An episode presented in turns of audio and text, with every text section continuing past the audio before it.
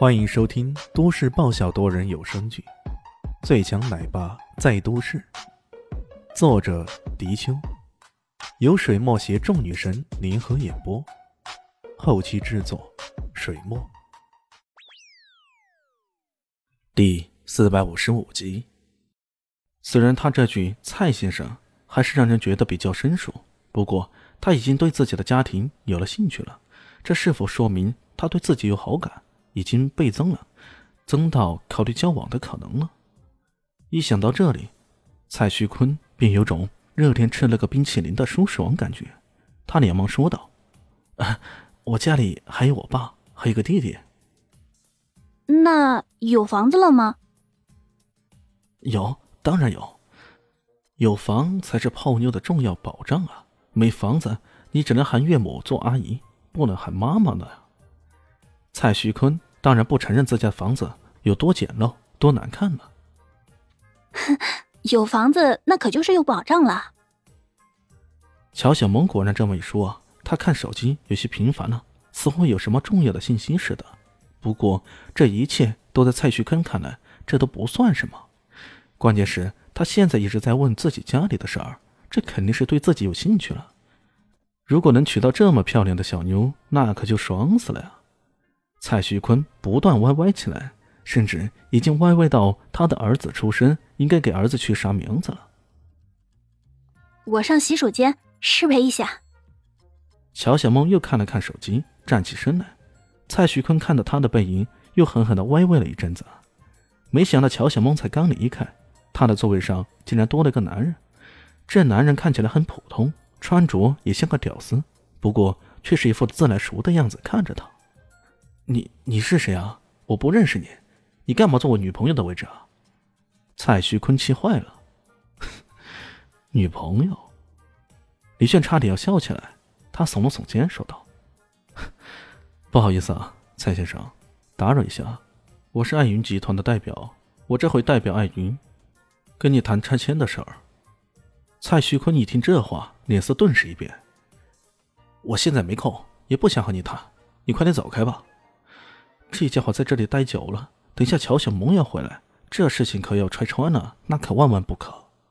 李炫笑呵呵的说道：“你家的房子我已经拍下来了，等下你女朋友要回来，要不我给她看看。”你，蔡徐坤要被气坏了，不过他很快恼怒的说道：“那又如何？没听过拆二代吗？我们这种拆二代才真的受女人喜欢呢。”嗯，这话实在太有理了。只不过我有一些好奇的是，你家里那么缺钱，你为何还如此奢华，乱花钱呢？这其中好像有些不对吧？他这么说着，眼睛定定的看着对方，仿佛要从对方的脸上看出点什么来。果然，蔡徐坤眼中闪过一丝惊慌，随即说道：“我我我这是原来的积蓄，关关你什么事儿啊？你你给我走开！”走开！看到他如此紧张，李炫终于可以肯定自己猜想的是对的。这个人在拆迁的问题上如此朝夕令改、胡搅蛮缠，其原因他根本就是不想拆迁，哪怕你是出一个亿也不愿意。为何受人指使而已？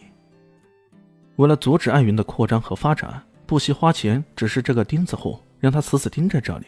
这种商业上的手段，他可是见识的太多了。这时候。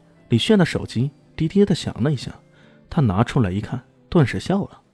原来就在刚刚，乔小萌点了个贵的咖啡，而蔡徐坤却连眉头都不皱一下时，李炫就知道其中有蹊跷。他发了个消息给廖格格，让他帮忙追查蔡徐坤最近的资金运转情况。这事儿对于黑客高手廖格格而言，简直是易如反掌。于是不到一刻钟的时间呢，廖格格就已经追查到情况了。发送到他的手机上。原来是赵公子让你这么做的呀！李炫脸上的阴郁不禁浓了几分。这赵明聪还真的不知死活啊！上次自己揍了他一顿，他当然想着要打击报复了。而最好打击报复的方法，当然是让爱云集团整个在明珠市生存不下去的。这找个人继续装钉子户，那当然只是诸多下三流手段之一了。蔡徐坤有种目瞪口呆的感觉，这个家伙到底是什么来头？怎么他对这事儿如此了解呢？不过他一副死猪不怕开水烫的架势。呃，我不知道什么赵公子、钱公子，反正我现在不想签，也不会签。你死了这条心吧。哼。李炫笑了，他向对方展示了这一连串的账目。我将这份账目拿到警局去，说你受到他人指使，故意阻碍我们集团公司正常运作。我看警察到时候会不会给你来一个妨碍商业发展的罪行呢？你你，蔡徐坤头上开始冒汗了。我们甚至可以将赵公子也拖下水，到时候看他选择是包庇你还是抛弃你呢？呵呵。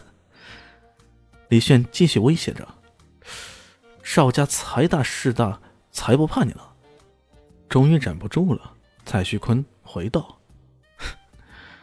赵家势力很大，不过我们集团公司也不赖啊。我到时候倒想看看神仙打架，你一个凡人参好到这里面，下场会有多惨。李炫一副无所谓的态度，蔡徐坤这回是真的汗流如注了。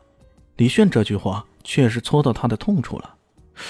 对呀，神仙打架，我只是个凡人，万一到时候赵公子对我不管不顾。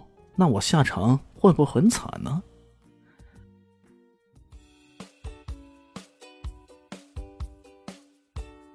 大家好，我是陆神佑，在剧中饰演艾总艾云珍。